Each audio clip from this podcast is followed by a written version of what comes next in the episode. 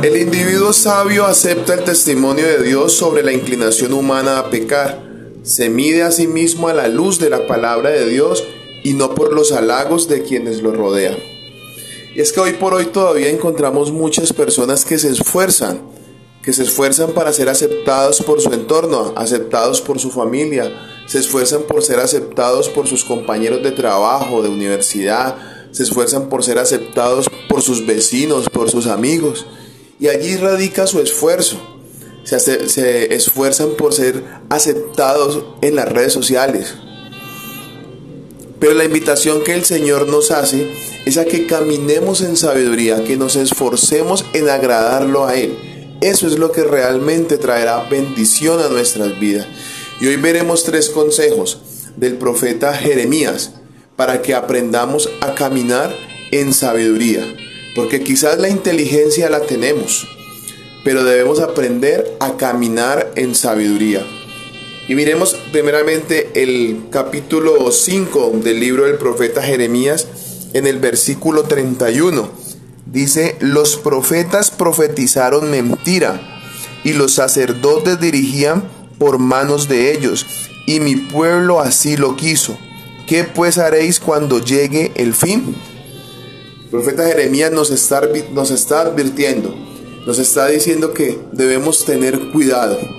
El profeta Jeremías hoy te dice, cuídate de la inclinación natural de la gente a seguir líderes carnales por falta de visión.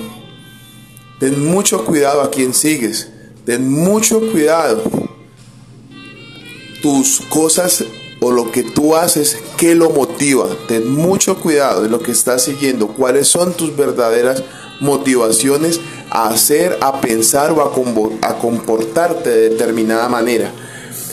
Veamos también el segundo consejo que nos da la palabra de Dios a través del profeta en Jeremías 6:10.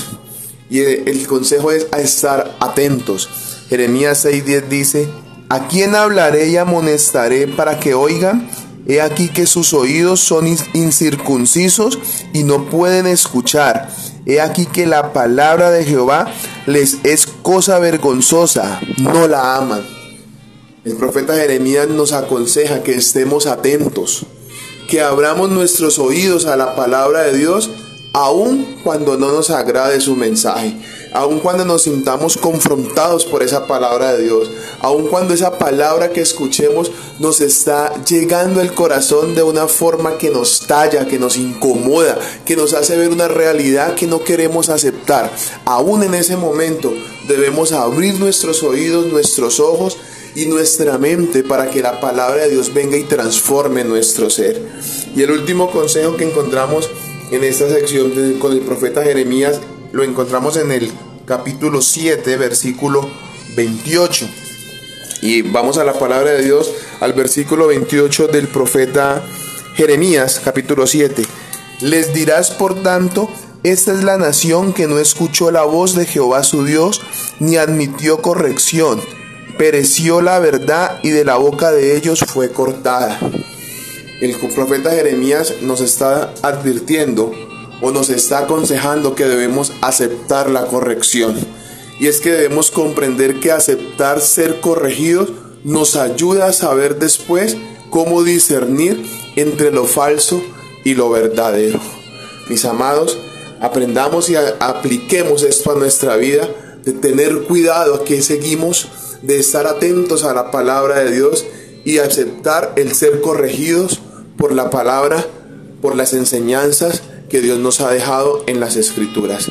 Que Dios te bendiga.